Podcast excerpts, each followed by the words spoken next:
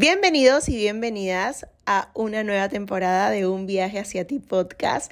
Yo soy Katia y seré tu compañera en este mágico viaje. Hace más de seis meses que no grabo un episodio para el podcast. De hecho, la costumbre ya la perdí y la memoria de señora embarazada juega un rol malísimo. Tengo mil borradores y estoy segura que esto no será un borrador y lo podrán escuchar completo. Bueno, estoy embarazada, sé que muchos de ustedes ya lo saben, en diciembre pude contárselos por Instagram y ha sido una de las mejores experiencias poder expresar y compartirlo con más personas de la comunidad porque sé que también hay chicas embarazadas por aquí, porque sé que hay personas que quieren ser mamás y de repente esta noticia los ha incentivado y motivado. Eh, y sé que hay otras personas que simplemente aman seguir el proceso de otras y acompañarlas, porque como mujeres siempre estamos para darnos la mano. Y estoy muy bendecida y afortunada con tenerlas por todos los mensajes que me han llegado cuando les pude contar la noticia. Y hago este podcast porque quiero contarles en líneas o sea, en líneas generales y también a detalle y cronológicamente cómo se dieron las cosas. Eh, para mí el 2022 fue una, un cambio completo en todos los aspectos de mi vida desde que empezó. Em, de hecho, el, 2022 empecé una relación con mi primer enamorado eh, de toda mi vida. Siempre digo mi primer enamorado de toda mi vida. No puedo decir mi primer enamorado, sino mi primer enamorado de toda mi vida. Em, con una persona que tengo conexión hace desde que tenía siete años. Y todo empezó a fluir de una, de una manera armoniosa y bonita em, y sana también. Em, entonces eh, me volví una persona sexualmente activa em, y empecé a buscar diferentes formas para, eh, anticonceptivas para cuidarnos. ¿no?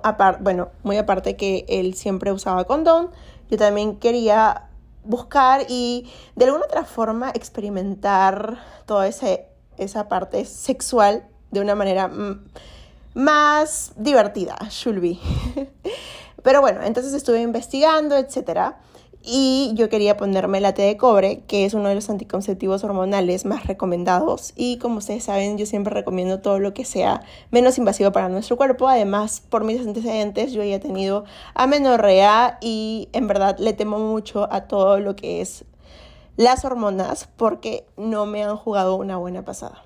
Lamentablemente, para ese momento de mi vida, yo no, podría poner, no podía ponerme la T de cobre porque en el 2020 a mí me detectan una lesión en el cuello uterino, en el cual me hacen eh, una intervención láser y la cual estaba en evaluación. Y cuando fui en el 2022 a hacerme mi chequeo, mi papá Nicolau, me dijeron que no había habido, que no habían visto una, una ideal cicatrización en el hospital donde, en, bueno, en la clínica donde me eso también fue una de las cosas que me causó muchísimo miedo para ponerme algo que iba a ir en el útero exactamente. Entonces decidí empezar a consumir pastillas anticonceptivas. De hecho, con el respaldo de mi ginecóloga me recetó unas pastillas que em, no tenían estrógenos.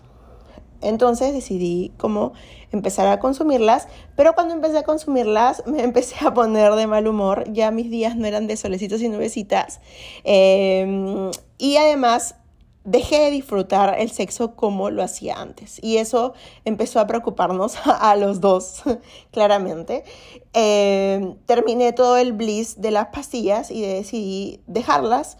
Y luego empezamos a cuidarnos con eh, condón. Pero para eso yo ya estaba, ya me había ido a hacer otros chequeos eh, de forma oncológica porque pensé que lo que yo tenía en el útero era algo más grave. Y me hicieron diversos análisis eh, para ver qué era lo que tenía, para ver por qué no había cicatrizado. Eh, fui a otro doctor que tenía como mayor especialidad en todo lo que es oncológico, por así decirlo.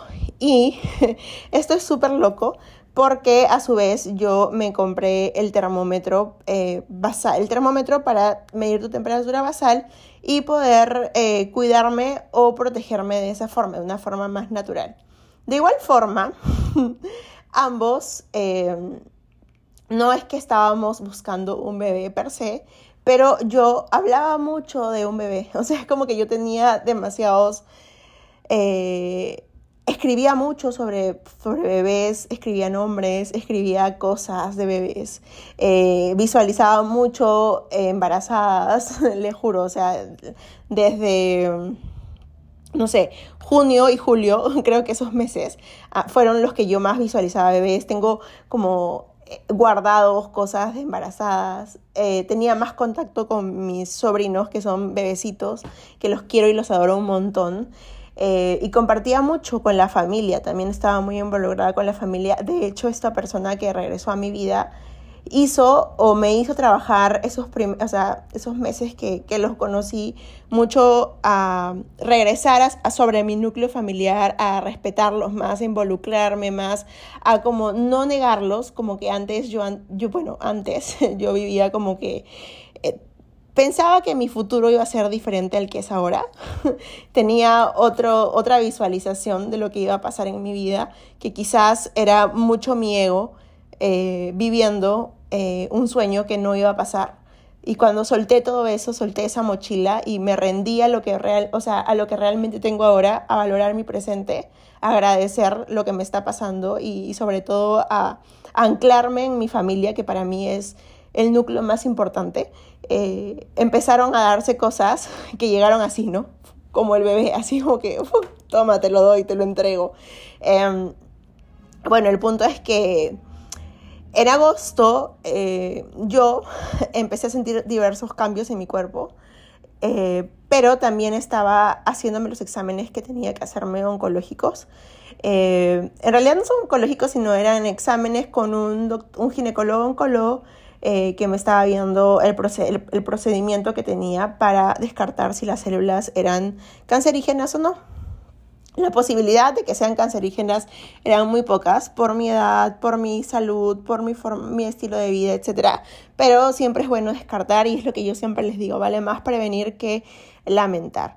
Entonces yo me recuerdo perfectamente que el día que fui a hacerme mi chequeo, o sea, el examen per se, fue el 15 de, no, el 14 de, de, septiembre y el doctor simplemente me quitó una parte del útero, o sea, una parte pequeñita, una parte de la piel para poder hacer la evaluación. Y yo salí de la clínica y le escribí a mi mamá y le dije como que si tengo cáncer o si me quitan el útero, no podré ser madre. O sea, ya era algo que yo me cuestionaba, o sea, era algo que a mí me daba miedo, porque yo sí tenía, o sea, siempre he tenido ganas de ser mamá. De hecho, desde muy chiquita he querido ser mamá. Siempre decía que iba a ser mamá a los 26 y a los 26 y a los 26 súper mapeado lo tenía.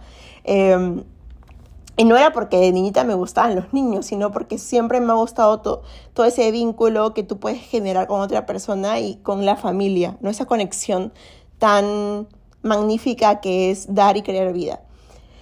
Entonces yo salí y le dije a mi mamá como que no voy a poder ser mamá y me puse súper mal. Me recuerdo que ese día fui a comer una de mis comidas favoritas, pero estaba muy triste, estaba sola, eh, no sabía con quién hablar y luego pasó una semana y justo esa semana, o sea, el 14 de, septiembre era la semana que me iba a venir a mi, mi, mi, mi menstruación.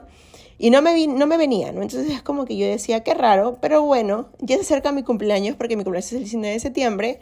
No quiero que me venga porque tenía una fiesta y dije como que, pucha, si vas a venir, venme después. Claramente habían muchísimas sospechas de que yo podría estar embarazada porque soy una persona sexualmente activa, no me estaba protegiendo. Eh, nos estábamos protegiendo. Y entonces em, yo veía que mi cuerpo empezaba a cambiar. Lo primero que cambió, de hecho, fue mi temperatura basal. Me levantaba súper como caliente por las mañanas y mis senos empezaron a crecer demasiado, porque bueno, yo no tengo unos senos tan grandes, ¿no? Y también había como mucho dolor en las mamas. Eh, entonces yo decía como que estaré embarazada y me cuestionaba, me miraba al espejo y decía, bueno, no me quiero como soma, no quiero somatizar esta idea y vamos a dejar que pase mi cumpleaños, pasó mi fiesta de cumpleaños y todo y me recuerdo que ese día de la fiesta de cumpleaños bebí así cerveza, montón, pisco y estuve súper, súper ebria.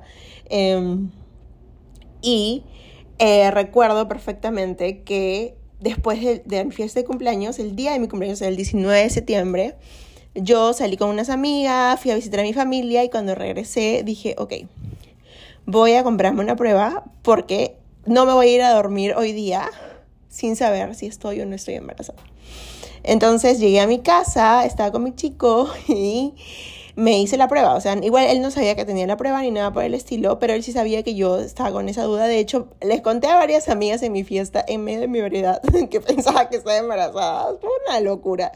Y este, me hice la prueba y literalmente, o sea, no pasó ni siquiera 30 segundos para que las dos rayitas estén rojas. Y dije, y yo me empecé a reír, así como que de emoción y no sabía qué hacer y quería llorar, pero estaba súper emocionada y no lo podía creer. Y mm, le conté a, a, a, mi chico y se quedó en shock. O sea, él sí se quedó como en shock.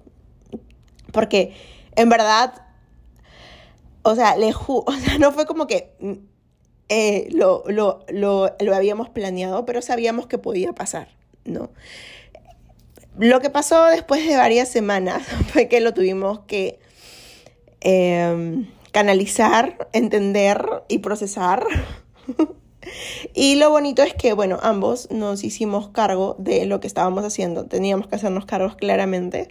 Em, y que nos dio demasiada emoción. Nos dio demasiada emoción a cada uno de diferentes formas. Pero creo yo que cuando ya lo vas entendiendo y lo vas procesando, vas enraizando más la idea y vas enraizando más la situación. Entonces, luego de eso, yo estaba súper como emocionada. Yo como mujer estaba muy, muy emocionada. En realidad, crear vida para mí era, decía, yo, en mi mente decía, wow, es como lo más top, top, top que una mujer puede hacer, ¿no? Porque sé toda la teoría, sé todo lo que puede pasar. Entonces dije, wow, no puedo creer que yo lo pueda hacer porque hace una semana pensé que no iba a poder ser madre porque pensé que tenía algo en el útero y no lo puedo creer. O sea, no puedo creer que yo esté en esta situación. Y justo después de dos días me mandan la... Eh, la, el análisis ¿no? de del, del, examen que me habían hecho y me dijeron que, que estoy súper bien. Y yo como, wow, o sea, como que es en serio.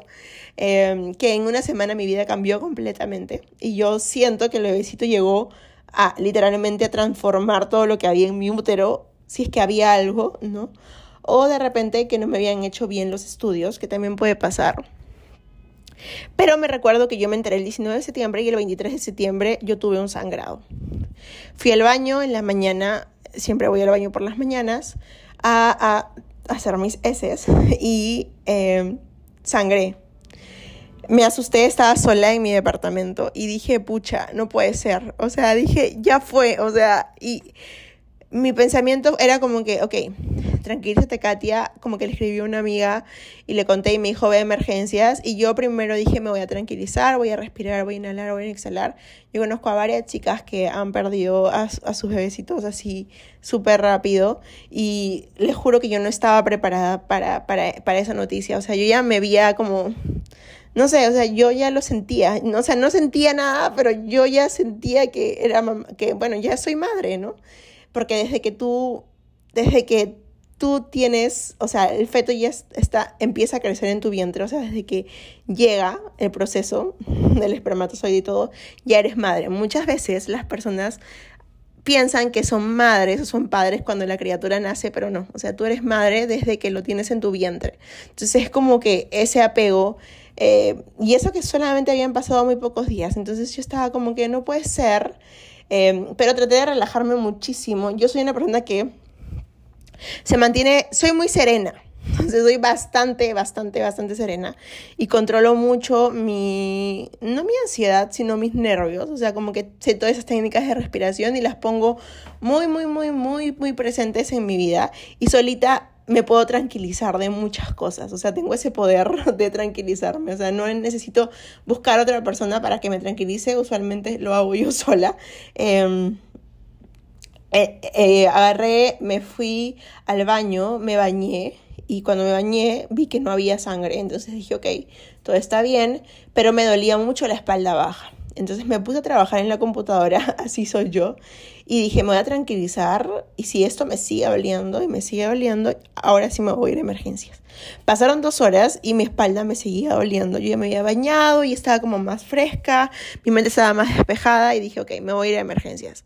Fui a emergencias, llegué y como que le conté todo lo que estaba pasando al doctor, me llevaron a ginecología y les juro que yo tenía, bueno, yo tengo en mi billetera un santito, que es el San Juan, eh, que es un santo que nosotros creemos mucho porque mi abuela es de Guariaca, de Huánuco, y em, siempre lo tengo conmigo.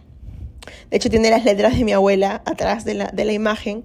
Y cuando entré al baño y cuando me dijeron que haga la prueba de orina, yo cogí y dije, ok. Empecé a agarrar a San Juan y dije, que sea todo lo que tú quieras, porque todo ya está escrito. En verdad es que yo, nosotros no podemos hacer absolutamente nada con lo que va a pasar en este plano terrenal. Todo ya está escrito, todo ya, ya, ya, se sabe, o sea, como que ya sabe, ya, ya todo se sabe, ¿no? Para Dios y para el universo, todo ya está. Nosotros simplemente lo estamos viviendo y tenemos que saberlo transitar. Y tenemos que tener ese, esa valentía para poder hacerlo porque creo que la vida es eso, es un desafío continuo. Entonces, agarré y era momento de que me hagan la ecografía. Y me hicieron la ecografía y me metieron un tubito, el tubito que te meten para hacer la ecografía por los tres huequitos que tenemos nosotros. Y el doctor me dijo, en realidad, lo que te, o sea, te está saliendo, o sea, la sangre que te salió es porque tienes una fisura en el ano. Entonces, lo que había pasado era claramente, como yo había empezado, estaba tomando, antes de, enterarme que estaba embarazada, más que eh, había comido súper mal, como que las semanas previas a mi, a, mi cumpleaños, no había comido mucha fibra, cuando estás embarazada te súper extriñes. Eso es algo que no le conté. Yo pensé en verdad que estaba embarazada también porque me volví estreñida. O sea, estuve como una semana estreñida y yo no soy estreñida. Y dije, este es uno de los síntomas de embarazo, fuck, porque sí es uno de los síntomas. Usualmente las embarazadas se estreñen mucho más porque... Eh, tu útero empieza a crecer, todo se empieza a expandir, además te suplementas con hierro, entonces te vuelves más estreñida de por sí. Eh, y si eres estreñida, sufres mucho más, ¿no? Em, entonces yo estaba estreñida y eso es lo que había hecho el sangrado. Y, me, y ahí fue la primera vez que pude ver a mi, a mi bebecito. No pude ver sus latidos de corazón porque el doctor me dijo, lo más probable es que tengas de 5 a 6 semanas. Era 23 de septiembre y yo dije 5 a 6 semanas. Esto ha sido, pero en agosto o sea, a juro, porque mi, última, mi, último, mi última menstruación de agosto fue el 15 de agosto. Entonces, este como que, o sea, ha sido como que, fue, o sea, ha sido demasiado, demasiado rápido todo lo que ha pasado.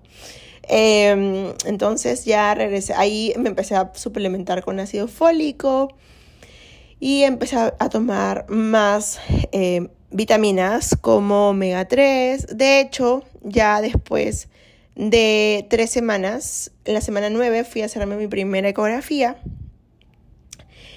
Eh, me preocupó bastante que yo no pude, en la primera vez que fui de emergencia, cuando tenía cinco semanas, me preocupó bastante que yo no pude escuchar los latidos. O sea, me dio ansiedad no poder escuchar los latidos, pensé que algo estaba mal.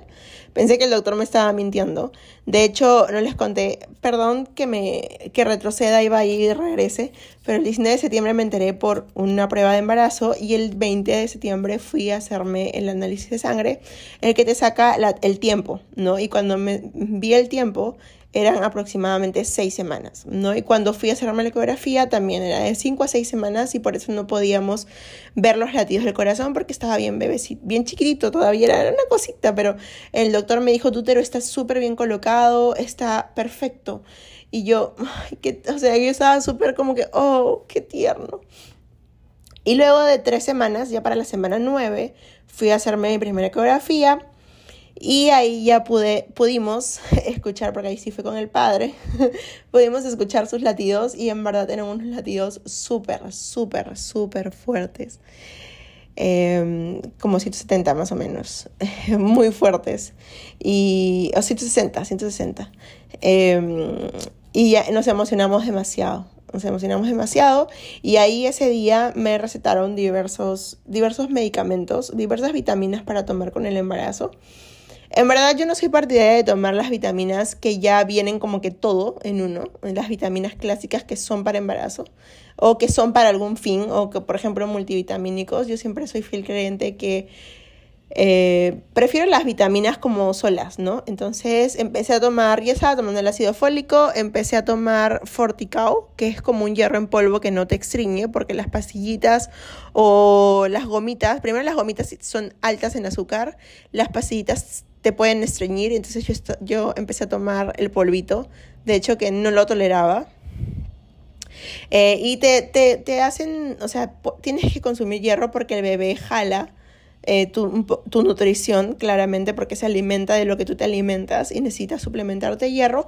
Y si no te quieres suplementar de hierro, tienes que empezar a comer más fuentes vegetales de hierro o más fuentes animales de hierro eh, que provienen, que tienen eh, hierro, ¿no? Como el pollo, la carne, el hígado, la espinaca, la beterraga, etcétera. El, el, la soya, si es que puedes consumir soya, el tofu, eh, pero tienes que tener mucho cuidado con eso en, realidad, pero tiene que, o sea, tu fuente de proteína diaria tiene que ser bastante elevada y les juro que los primeros tres meses tú no tienes muchas ganas de comer proteína.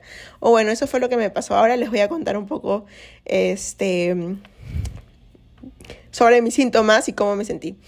Eh, entonces empecé a suplementarme con ácido fólico, el forticao, omega 3, calcio, magnesio, Em, y zinc, y vitamina E, vitamina, no, vitamina D, sí, la de sol.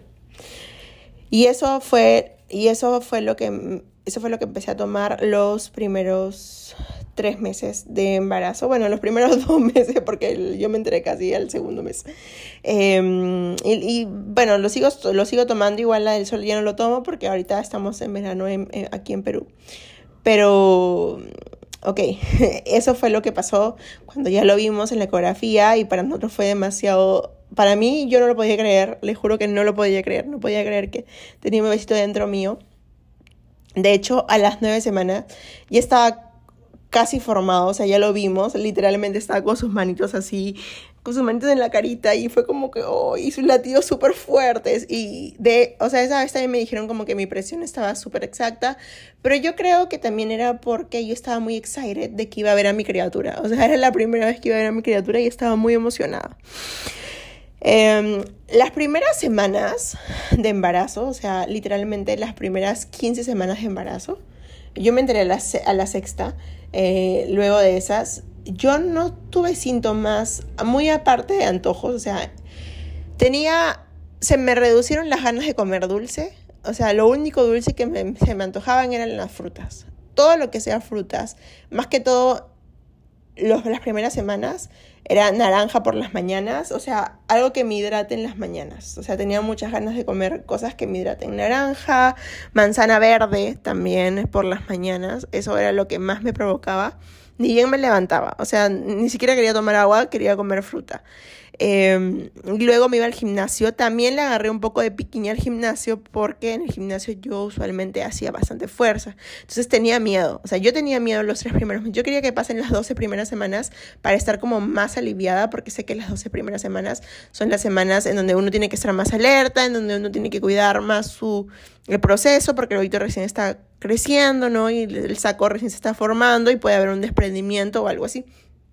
Entonces yo empecé a ir al gimnasio un poquito menos, o sea, como cuatro veces empecé a cargar menos peso, pero siempre me mantenía como caminaba, me mantenía activa, como, como todo, como siempre mi, mi rutina. En realidad eso no cambió. Eh, después sí me sentía muy cansada, o sea, dormía muchísimo, muchísimo. Los, las 12 primeras semanas yo era un un sueño en vida, literal, o sea, por las tardes hacía siesta, hacía siestas en las mañanas y a veces me sentía mal, o sea, sentía que no era la misma persona, no me sentía productiva, eh, no sé, yo antes hacía como videos, reels, un montón, Eh, en, un día podía hacer varios, ahora no podía ni siquiera grabar, me letargaba absolutamente todo, vas a dictar clases, entonces decía, pucha, ¿qué, qué, voy a hacer con mi vida, no?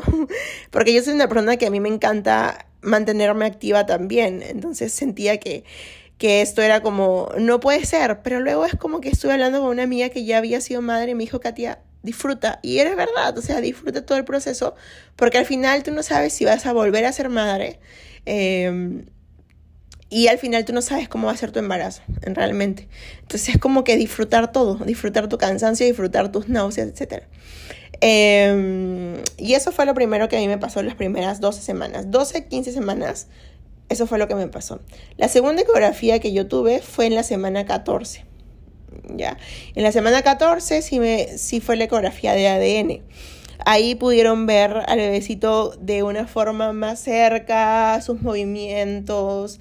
Em, recuerdo que, que mi bebecito no quería que lo vean, o sea, frente, o sea, no se puso frente a frente, por eso no supimos el sexo todavía en la 14, entonces era como que no quería, o sea, era como que no quería que lo veamos y, y tuve, que tuve que ir al baño, me, me, empezaban a mover el vientre por encima, por la ecografía por, por eh, por adentro también, y una locura. Eh, pero pudimos ver su latido de corazón estaba súper bien, eh, sus pulsaciones, sus, su, más, su cerebro, su corazoncito, sus rasgos, su, su nariz, todo eso sí lo pudimos ver y estaba súper bien y también fue súper tierno verlo así porque ya se movía y la doctora me dijo, debiste venir una semana antes para para que esté más quieto, ¿no? Porque mientras más crecen, más se mueven los bebecitos, o sea, ya están, ya están moviéndose. Entonces, igual, o sea, esa vez que fui, me dijeron que las semanas que yo tenía, teníamos que, o sea, mi periodo menstrual supuestamente el último me iba a venir el 15 de agosto, pero lo íbamos a retroceder al 9 de agosto porque el bebecito se veía más grande para la fecha en la que lo estábamos viendo. Entonces ahí cerramos de que era semana 14 porque supuestamente yo había ido en la semana 13, pero a mí me dijeron que ahí era en la semana 14 y que lo íbamos a retrasar. Y que eso sí influye muchísimo, eso sí, sí influye muchísimo, porque una semana después que nazca a una semana antes hay muchísima diferencia. Que nazca la semana 41 a que nazca la semana 40. Entonces eso siempre hay que estar muy, muy, muy, muy precavidos con, con el tamaño. Eh, para eso chequeo, o sea, para la semana, hasta la semana 14 yo no subí ni un kilo de peso, o sea, siempre estuve pesando igual, eh, como siempre, o sea, como, como hace más de tres años peso. Eh, de hecho, bueno, lo que siempre dicen las personas es que el, el besito absorbe, o sea, como que absorbe lo que tú, lo que tú estás comiendo, porque pues el besito también se está nutriendo y usualmente en los primeros meses eh, tú tiendes a bajar un poco de peso, ¿no? Pero bueno, yo siempre me mantuve, en la misma línea, eh, no les voy a negar de que yo no comí lo más saludable del mundo los primeros tres meses, tres semanas, tres, sí, tres meses, los primeros tres meses yo no comí lo más saludable del mundo. Sí me alimentaba bien, comía bastante, en verdad no me provocaba comer tantas verduras. Todavía no era verano, entonces era un proceso súper cruel para mí me provocaba comer muchísimas frutas y esa fibra la pude coger, eh, por ende no, no sufrí de estreñimiento tampoco. Em, después proteína tampoco me gustaba, o sea, no me gustaba comer ni siquiera eh, el pollo, o sea, el pollo, el filete de pollo, como comía antes, me daba como náuseas y piquiñas, le juro, como que no me gustaba para nada el sabor, lo sentía súper desabrido. Entonces, eh, no podía, no podía, no podía. Voy a tomar un sorbo de agua porque siento que estoy hablando a lo loco. Ok. El agua es lo mejor que te puede pasar en el planeta. Em, entonces, comía en el desayuno usualmente cosas saladas. Yo no me provocaba cosas dulces. La avena creo que lo dejé por más de un mes. o sea, cosas dulces me provocaban las frutas. Eh, luego en el almuerzo me provocaban cosas como arroz con pollo, ají de gallina, o sea, cosas muy peruanas. De hecho, sentimos, sabemos que mi bebecito, bebecita, va a ser full peruano, claramente. Em, y eran antojos que yo me levantaba en la mañana y decía, pues hoy día quiero comer arroz con pollo y yo me hacía mi arroz con pollo, ¿no? Lo más saludable posible, de la forma que yo sé hacer, o sea, sin aceite, pero igual de rico, ¿no? Y delicioso. Y así he estado comiendo todos los primeros tres meses del embarazo. Em, la última comida que comía en el día era aproximadamente las 6 de la tarde o 5 de la tarde. Y usualmente era como un snack, eh, porque ya no, no, se me antojaba comer más cosas, más voluminosas. Em, mucho popcorn, me provocaba muchísimo popcorn o cosas saladas. Chifles también me han provocado bastante. Em, papas fritas también, si salía, papas fritas. Eh, he ido a comer alitas, he ido a comer tacos, o sea, esas cositas me, me, pedía cosas saladas. Dulces, muy poco, en verdad, creo que en mi embarazo postres he comido contadas veces. Eh, helado sí, sí me ha provocado desde que cambió el clima, pero también contadas veces, en verdad. Trato de no hacer, o sea, ¿cómo les puedo explicar? Trato de no comer eh, por cantidad, porque en verdad no lo toleras, o sea, no puedes comer tanto te llenas súper rápido, o eso me pasa a mí, eh, pero trato de comer de calidad, o sea, las cosas en mi casa, eh, lo más natural posible, que yo lo pueda hacer, que yo pueda saber qué estoy, qué estoy metiendo, porque sí hay que tener muchísimo cuidado en el embarazo con la cocción de los alimentos, no puedes comer cosas crudas, eh, de hecho me prohibieron comer ceviche y pescado crudo, pero ya ahora que ya estoy como en el sexto mes, casi sexto, eh, pues he vuelto a comer, porque en verdad da muchas ganas, pero siempre sabiendo dónde vas a comer, que sea un buen lugar, ¿no? Y em, también te prohíben comer, bueno, en verdad también solamente me prohibieron comer cosas crudas eh, y cosas chatarras, o sea, súper grasosas o, cosa, o cosas altas en azúcar. Pero bueno, gracias a Dios, el azúcar no es que se me haya antojado, em, pero estos fueron los primeros meses de embarazo. En la semana 16, exactamente cuando empezó la semana 16, yo comí un caldo de pollo un día antes. Me empezó a dar unas náuseas y un dolor de cabeza estilo cefalea horrible que me desvanecí en el mueble y dije, Dios mío, ¿qué me está pasando? Y mi chico me dije, ay, eso es normal, es por el embarazo. Y yo como que, fuck me recuerdo que estuve toda la tarde tirada en mi mueble porque ya no podía más de la vida. Al día siguiente me levanto y digo, ok, hoy día voy a ir al gimnasio, bla, bla, bla. Tomo un poco de jugo de papaya para irme al gimnasio y vomité todo el jugo de papaya. O sea, absolutamente todo el jugo. Mi cabeza me estaba explotando. O sea, era un, era un dolor como soroche. Y yo no sabía qué hacer y empecé a llorar. O sea, yo empecé a llorar, empecé a llorar, empecé a llorar porque no paraba más le dije a, mi chico como que vámonos a la clínica por favor de emergencia porque yo ya no doy. Llamé a mi mamá y le dije me voy a ir de emergencia porque no sé qué me está pasando. Y yo sí sé que cuando tienes dolores de cabeza fuerte lo mejor que puedes hacer es irte a la clínica. No hay, no hay como otra alternativa porque puede ser algo peor. Yo pensaba que era algo de la presión o cosas así. Pero llegamos a la clínica y me pusieron para el dolor en la vena, en verdad lo máximo que te pueden poner acá cuando estás embarazada es paracetamol. No hay otras cosas que puedas, ah, tampoco te vas a automedicar, pero bueno, a mí me pusieron paracetamol en la clínica sabiendo que estaba embarazada. Igual yo tenía mucho miedo porque me lo pusieron a la vena, ¿no? Entonces yo estaba cada rato como que no le va a pasar nada a mi hijito, no le va a pasar nada a mi hijito. Y entonces era, era como que no, tranquila, todo estaba supervisado por la doctora. Y estuve en emergencia más o menos cinco horas hasta que me bajé el dolor de cabeza. Entonces, esa semana fue súper fea porque fui a emergencias aproximadamente tres veces porque el dolor de cabeza era horrible. Me recuerdo que también fue en la madrugada, como a las 3 de la mañana, sola, porque estaba sola literal y no sabía qué hacer y tuve que ir porque mi cabeza estaba que reventaba. Eh, pero gracias a Dios, en verdad les juro que yo rezaba, le decía a Dios, por favor, eh, o sea, yo primero mentalizaba que era una persona sana, que yo era, que yo era sana, que mi bebecito estaba sano, eh, y mentalizaba que todo iba a estar bien. Entonces, fue una semana con esos síntomas. Eh, luego fui al neurólogo para ver si era algo literalmente de la cabeza, pero no, me dijeron que lo más probable era algo hormonal, que, que eso pasa mucho a las personas que no son, que no o sea, que no les da em, migraña, porque lo que me iba a dar a mí era como un tipo de migraña. Usualmente en el embarazo les puede dar migraña. Y yo, eh, les juro que yo solamente hablaba con Dios, hablaba con el universo y le decía, yo soy una persona sana, todo va a estar bien, todo va a estar bien. Y eso pasó. O sea, literalmente fue una semana y media con esos síntomas y pasó. O sea, se fue. Fue como que vino y se fue. Y de ahí seguí con mi vida normal. O sea, seguí con mi vida normal. Claramente que ya después de las 16 semanas, ya más o menos 18 semanas, mi cuerpo me empezó a pedir más proteína, más carne. Eh, ya lo, ya lo tolero, tolero mejor la comida. Ahora sí puedo comer como de todo. Siempre tengo más, o sea, quiero comer más cosas saladas.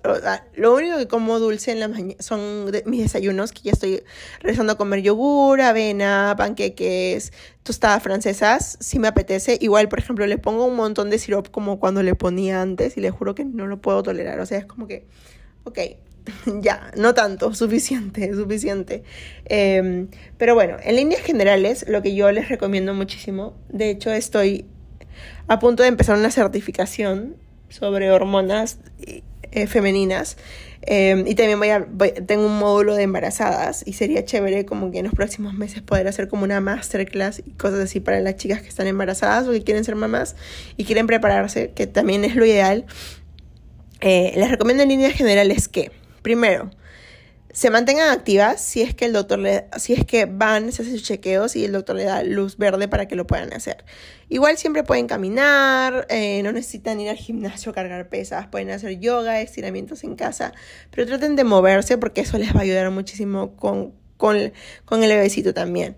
Traten de, de también salir, sean sociables, no se aíslen, eh, estén con amigas, con amigos, eh, porque eso influye muchísimo también en cómo va a ser el bebecito cuando crezca y cuando nazca. Eso, en verdad, la criatura se forma desde que es un feto, no crean de que cuando nace recién, recién empieza a sociabilizar, o sea, la, criatura ya, ya, ya existe. Entonces traten de hacer todo lo que les gustaría que su crío sea, ¿no?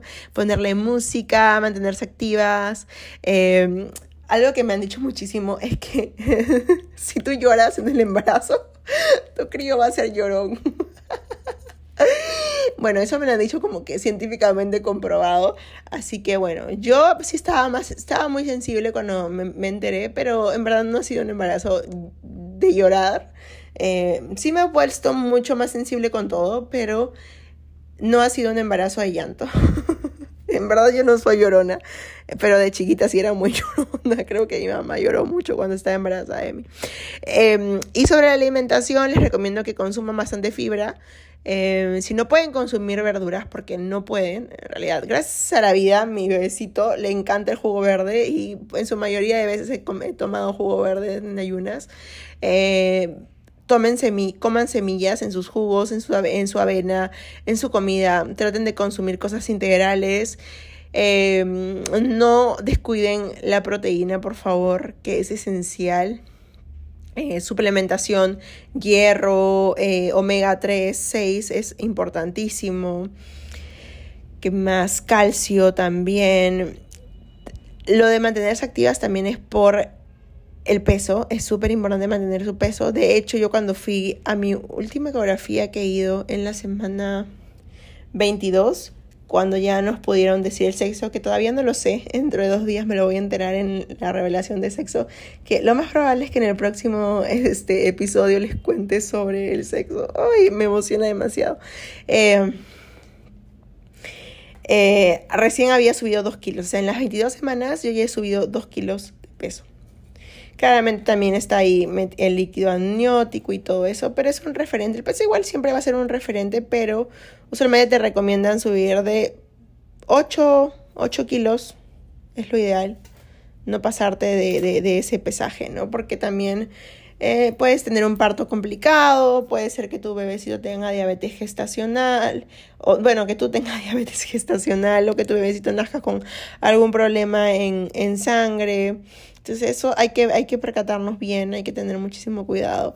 Em, no te restringas de los antojos porque los antojos sí son reales. Simplemente busca una alternativa más saludable. Por ejemplo, yo ahorita tengo antojos de comer sin parar y, o sea, sí tenía antojos super food porns 11, 12 de la noche, pero también digo, en verdad es necesario, porque sí me he dado cuenta que cuando como muy pesado en la noche es muy complicado dormir con la panza. De hecho, por ejemplo, en la fiesta de Navidad, en la cena navideña, comí ni el cuarto aparte de que comía todos los años. Em, y no pude dormir igual. no podía dormir. El día siguiente me levanté con la panza hinchada, hinchada. Em, así que cuídense mucho con eso. Eh, traten de tomar líquido. Yo sé que es súper complicado tomar líquido porque tienes muchas más ganas de ir al baño, porque tu útero y tu vejiga están expandiéndose, pero siempre bajo control todo, alerta, alarma. Eh, si ven manchados eh, o sangrados o cosas así, siempre vayan de emergencia directa. No consulten en Google, por favor, se los pido. Eh, no hay que tomarse nada a la ligera en, estos, en esta etapa. Si tienen seguro, vayan, aprovechenlo, vayan de emergencia con cualquier síntoma. Y no es exageración, les juro que siempre les va a ayudar muchísimo más la consulta con un doctor especialista que ustedes resuelvan en su casa. Eh, porque a veces no tenemos toda la asesoría que creemos tener y podemos salir perjudicadas. Y lo peor es que nuestra criatura puede salir perjudicada. Eh, algo que se deben cuidar muchísimo es también tener gripe eh, o tener fiebre. En esa etapa no se puede tener fiebre. Es una infección generalizada que no puede pasar porque si la criatura, eh, lo, lo, o sea, si le pasamos a la criatura que va a pasar y vamos a emergencia, podemos perderlo. Entonces es como no hay que arriesgarnos, hay que cuidarnos muchísimo. Eh, ¿Qué más? Carbohidratos complejos. Traten de evitar los carbohidratos refinados. De hecho, son los carbohidratos refinados los que más pueden hacernos subir de peso y son los que más nos va a provocar el primer trimestre. Pero tratemos de comerlo con mesura.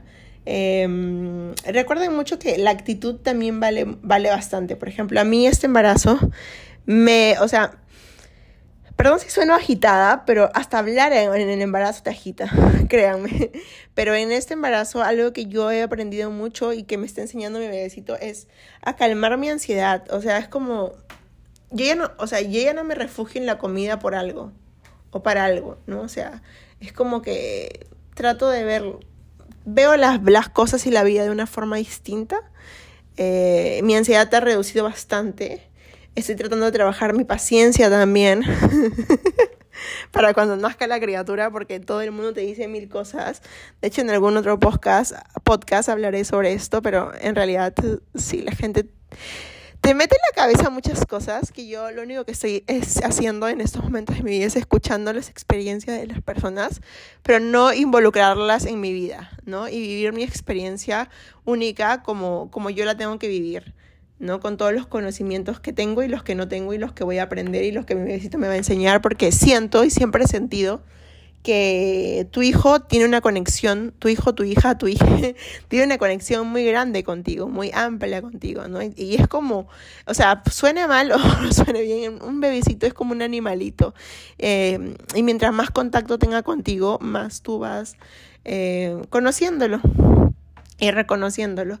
Así que es eso, es eh, vivir este viaje lo más especial que podamos, eh, cuidando nuestro estilo de vida también y entendiendo que todo lo que hacemos cuando estamos embarazados se lo transmitimos a nuestra criatura, ya sea bueno o malo. Sé que no todos los días van a ser perfectos, de hecho no todos los días son perfectos. Tengo, yo en verdad agradezco muchísimo, primero, tener al padre Em, que, me, que es un compañero muy, muy, muy importante en esa etapa, que ha estado 24/7 conmigo, em, que siempre está, y también a mi mamá, a mi familia, eh, que está súper involucrada con la causa. y esa red de apoyo es muy importante, es súper importante a mis amigas también, eh, que, que, que, se emocionaron conmigo, que estuvieron conmigo eh, siempre y que están es, es, es, hermoso tener esa red de apoyo y siento que eso es lo que debemos buscar desde el primer momento. No aislarnos, eh, hablar más con las personas. Eh, tampoco sobreestimarnos, eso, o sea, sobre como sobre consumir información. Yo verdaderamente no estoy consumiendo nada. De hecho, dije, en enero recién voy a empezar a verla sobre la ropa y cosas así. Les juro que no he visto absolutamente nada. No he visto absolutamente nada. Estoy súper relajada porque, bueno, recién este domingo va a ser el, la revelación de sexo y creo que ahí ya empezaré a ver lo del arroz, o sea, sus cositas más básicas em, y ya en un par de meses el baby shower, ¿no? Es como que ya se va aterrizando, pero ya, estoy en la semana 23 y ya, ya lo siento, o sea, ya, ya se siente, se sienten sus patatitas desde la, bueno, yo los empecé a sentir desde la semana 16, eso también fue un loco. De hecho, creo que fue la semana siguiente, o sea, el día siguiente que fui a la ecografía de la semana 16, sentí como un hipo cuando estaba bañándome y ahí le juro que casi se me salen las lágrimas de la emoción. Wow, es un viaje súper mágico. Em, también sé que muchas chicas o muchas mujeres no quieren ser madres y se lo súper respeto, en verdad. Em, pero para mí está siendo uno de los viajes más mágicos de mi vida. Eh, y, y, lo, y, lo, y, lo, y lo voy a romantizar siempre. O sea, pase lo que pase, lo quiero romantizar al mil por ciento como romantizo cada parte de mi vida y cada historia de mi vida, ya sea buena o mala, porque siento que todo es aprendizaje constante y para mí crear vida es algo muy mágico. Eh, crear nada más ya es un superpoder que tenemos las mujeres. Entonces, este está siendo uno de los viajes más mágicos y estoy tratando de vivirlos al 100%. Eh, también estoy muy conectada con, con Dios, con el universo. Eh, sé que todo lo que estoy viviendo tiene un porqué y un para qué y sé que mi criatura tiene un propósito en, este, en esta vida, en, este plano terrenal. Y lo único que busco y siempre he buscado es, primero, conectar con, con, con mi criatura y que sea mi compañero por siempre, o sea, mi fiel compañero, darle esa libertad que también me dieron a mí mis padres en su momento. Y, y, y, dejarlo ser, dejarlo ser y vivir. Y también yo vivir, ¿no? Así como, como uno va aprendiendo. Siento que también no es que existan como las reglas tal cual como tiene que ser. De hecho, ahora hay cursos de todo, hay cursos de lactancia, hay cursos de sueño, mil de cosas, pero en verdad yo personalmente quiero ir aprendiendo junto a mi, a mi crío. Em, quiero ser una madre 100% presente los seis primeros meses, en realidad. Eh, y les estaré contando sobre la lactancia. En verdad son cosas que me emocionan. Son cosas que me emocionan bastante. Son cosas que quiero aprender, pero tampoco son cosas que me obsesionan. O sea, entiendo y sé. Sé, por ejemplo, de repente sé que quiero que mi hijo sea de un sexo, pero si sale de otro, entiendo que ya todo está escrito y que la vida es así y que no tengo por qué enojarme con que pase tal cosa, sino aceptarlo y seguir transcurriendo. Entiendo que de repente ser, pueda ser una de las madres que no pueda dar de lactancia o como pueda tener muchísima leche, eh, pero lo voy a entender. O sea, estoy en un momento de mi vida en que entiendo absolutamente todo lo que pasa y acepto todo, porque siento que mientras tú más aceptas, eh, tu senda de aprendizaje es más constante y también tu vida en gratitud hace que todo sea más pleno y más mágico y, y todo sea más duradero, ¿no? Y no, o sea, lo que me asusta un poco es no irme por el camino de la ansiedad, de lo terrorífico, de la negatividad, sino irme por el camino bonito y hermoso del positivismo. No un positivismo tóxico, sino entendiendo todo lo que pase y también agradeciendo este proceso mágico que estoy viviendo, que es uno de los procesos maravillosos más bonitos de mi vida. Em, y gracias por, por haberme escuchado. Espero que este podcast les haya servido un poquito. Eh, si estás eh, gestando como yo, en realidad amaría que comentes el podcast con un pollito. Em, y si quieres, eh, si estás preparada para ser madre y tienes muchas ganas de serlo, en realidad va a pasar, va a pasar cuando tenga que pasar, no te, no te, como que no te dé ansiedad, vívelo, trans, o sea, como que transcúrrelo. Em, y disfrutar el proceso, que todos los procesos son mágicos y duraderos y diferentes para todos. Gracias por escucharme, no sé cómo se escucha mi voz final, porque he hablado demasiado y me siento súper agotada y agitada. Los quiero un montón y nos vemos en el próximo episodio. Chao, chao.